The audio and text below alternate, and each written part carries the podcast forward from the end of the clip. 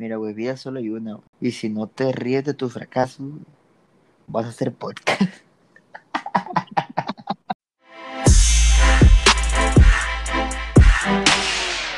César, ¿qué se siente tener un accidente automovilístico? La verdad, pues, una experiencia diferente. Muy guapa. Pero en serio, o sea, para empezar, ¿qué ibas pensando? Es que en el momento no piensas, güey. Se detiene el tiempo, la verdad, güey. Encuentras el bucle así como Dark, así, güey. Porque iba dando vueltas yo, güey, y sentía todo despacito, güey. Que yo estaba en una discoteca, güey. Estaba tirando el perreo, el sandungueo. Un 16 de septiembre, Augusto. Tirando party. Tequilupa, bacacho. Y pues salí medio tocado ahí de, de la discoteca. Desde ahí ya iba todo mal. Cabe aclarar, güey, que yo llegué a la discoteca sin automóvil, güey. Yo en cuanto llegué a la discoteca, güey, pido un Uber y me voy por mi automóvil, güey. Porque digo, eh, capaz si salgo bélico, una nena por ahí, me voy de coqueto. Y ahí, Lo que es, o sea, tú viste, tú pudiste haber tenido Sí. la oportunidad y dijiste, quiero tener mi carro de todas maneras, ¿no? sí, dije, no vaya a ser. Que me cague y me voy a mi casa a cambiar en vergüenza. Ay, pues salí, ¿no? Y me llevaron al automóvil. Traía el 1% de pila. En el crucero se me apagó el celular. Me lo cruzo en rojo. Se me hizo fácil. Pues dije, a ver si jala esta madre. Se te Ah. hundió la mollera, pues en pocas palabras, ¿no? Sí, nomás porque no patiné en el crucero, pues me pude echar cerito. Ay, cuenta, le aplasto, hombre, las revoluciones para casi lo desvielo. Y en una curva, güey, misteriosamente, había tierrita. Así, polvito. El carro se me atravesó. ¿A cuánto ibas a- aproximadamente? La verdad no, re- no recuerdo, güey. La neta no iba tan recio. El chiste es que se me atravesó el carro, se me coleó. Se, Pero la- empezó la canción de, de Reto Tokio, así. Sí. Pero la verdad, güey, la neta, güey, ya en serio, se atravesó pasado de verga, güey, así exagerado, güey. Y pues se me salió la mierda, la neta, apreté el culillo y mordí el asiento con el culo. Lo quise enderezar. Y esto, pues, era mucha velocidad para el cambio de distancia, pa. Eh, güey, pues no viste la Rayo McQueen o qué chingado, güey, no viste Cars. Es que eso hizo, güey, eso, güey, de que si vas a la derecha, gira a la izquierda, güey.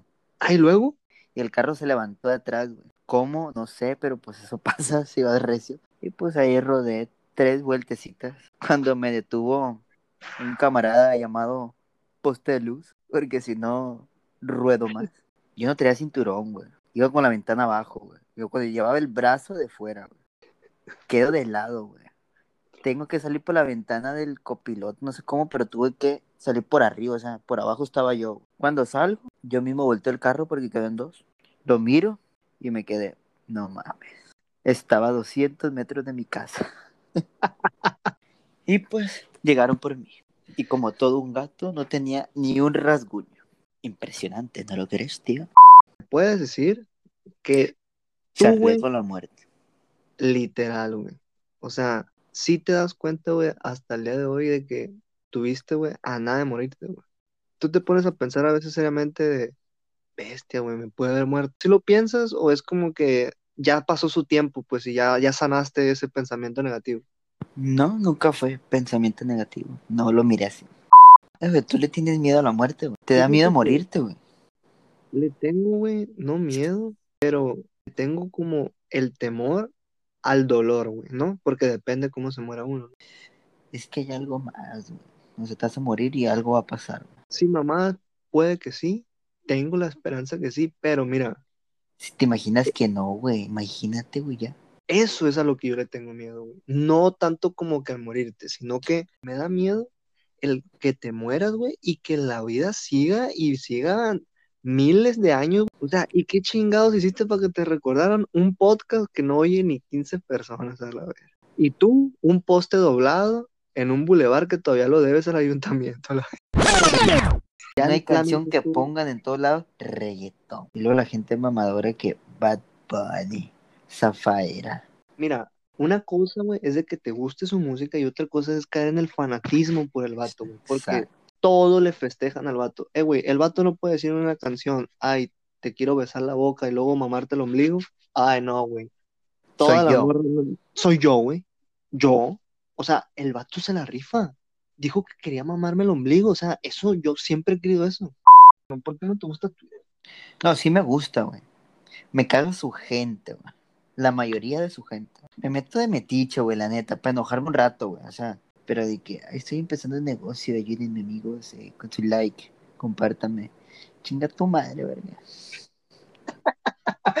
es gente mamadora, güey, la neta, güey, lo que hace eso. La gente Sí. mamadora chinguen a su madre a la verga. Yo estoy de acuerdo contigo de que Twitter está lleno de gente mamadora. Literal, güey. O sea, hay gente que dices tú, ves lo que escribe o ves lo que quieres reflejar o proyectar, güey, y tú lo conoces a esa persona en la vida real y dices tú, Sí, cállate, güey, así, güey, cállate, güey. César, te pregunto, ¿cuál ha sido una historia random que te ha pasado durante la peda que te acuerdes, güey? No, es- estaba en Año Nuevo, no estaba en mi casa, andaba bien pedo, güey. Y me dio unas ganas de cagar enormes, güey, que cagué, güey, y me metí a bañar en una casa ajena, güey. Y me bañé, y salí sin peda, bañadito, limpio, con el culo limpiecito. A ver, Está la verga tu historia, voy a contar la mía. Estaba en un antro, tranquilón, pisteando.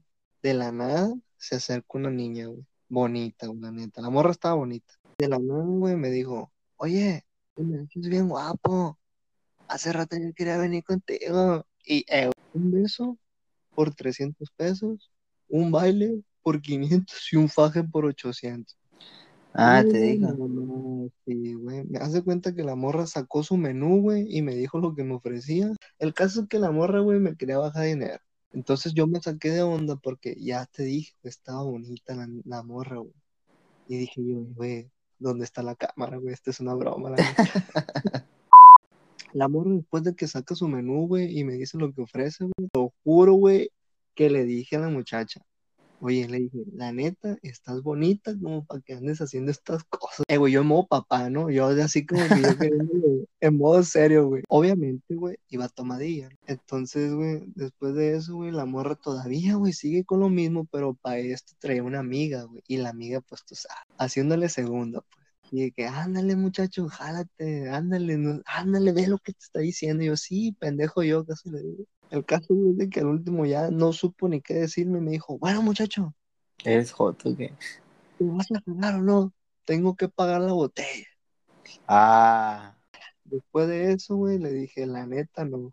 Y la morra, ah, pues vete a la verga, chinga tu madre. Eh, eh, erga. verga, dije yo, ahora resulta que pendejo yo. Me hubieras hablado, Pero- pa, y un caliente yo, pa, y pa una botella, pa. Ya se va, güey, te hubiera hablado a ti y le hubiera dicho, ay, tengo un compa que Ando bien ansioso. anda bien ansioso, ¿no? Bueno, César, para terminar y cerrar esta super mega plática así pasa verga culta, pues, ¿me entiendes? Una frase con la que tú te has identificado. Mira, güey. Si tienes un problema y tienes solución, no te preocupes. Y si el problema no tiene solución, no te preocupes. Y la moraleja es, Vive la vida loca. y siempre ponerse cinturón, ¿sí o no? No, el cinturón es para los pobres. Bueno gente, eso fue Palabras Honestas con mi compa César. Gracias por escuchar mi podcast y sígueme desde cual sea la plataforma que me estás escuchando para que te avise la próxima vez que haga un podcast. Digo, si es que llega. Adiós.